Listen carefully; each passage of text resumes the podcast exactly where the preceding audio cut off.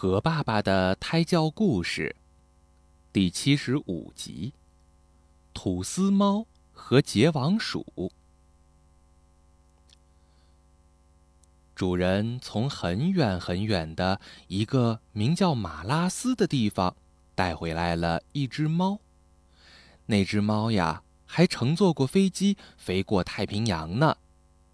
这个消息在老鼠中间引起了轰动。大大小小的老鼠都挤在洞口，想看看那只猫是什么模样。其实呀，那只猫长相跟本地猫一点儿不差，只是个头小一些，看起来脾气也挺好的。吃饱了主人给的鱼就呼呼睡觉。没想到，过了两三个月，猫就大变样子。他大吼大叫，跳上跳下，眼睛瞪得像火球一样，还时常恶心要呕吐。一位爱看书的老鼠爷爷说：“这只猫啊，怕是要生小宝宝了。”小老鼠忙问道：“怎么生小宝宝呀？我看它老是要呕吐，是从嘴里吐出来吗？”那。你们看着吧。小老鼠的小脑袋都伸在洞口，东看西看，这下子把猫惹火了。它对着洞口大口大口的喷吐起来，吐出来的白沫一下，啊啊！吐出来的白沫一下子拉成了细丝，紧贴在洞口，丝越缠越多。把洞口严严实实的封住了。这下可怎么办呢？老鼠们惊慌起来。还是那位老爷爷有办法。他说：“我看那只猫啊，平时也挺和气的。我们还是去……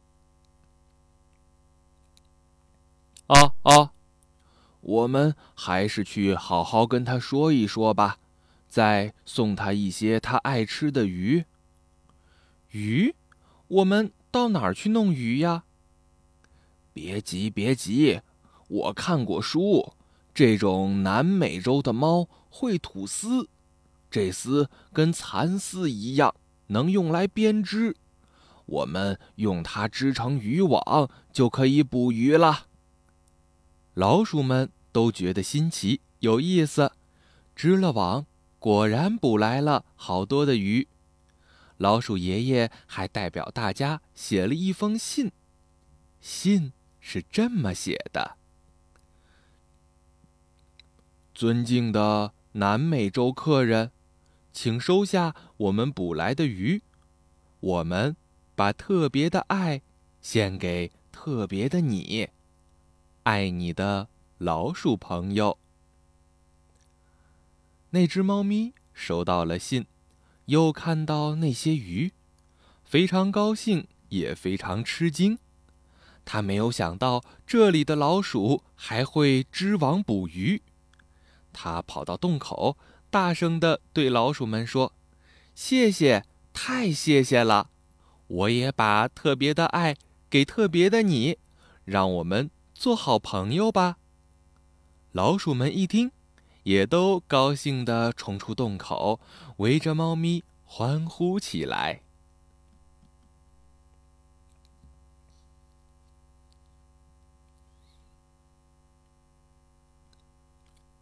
好了，今天的故事就到这里啦，宝贝，晚安。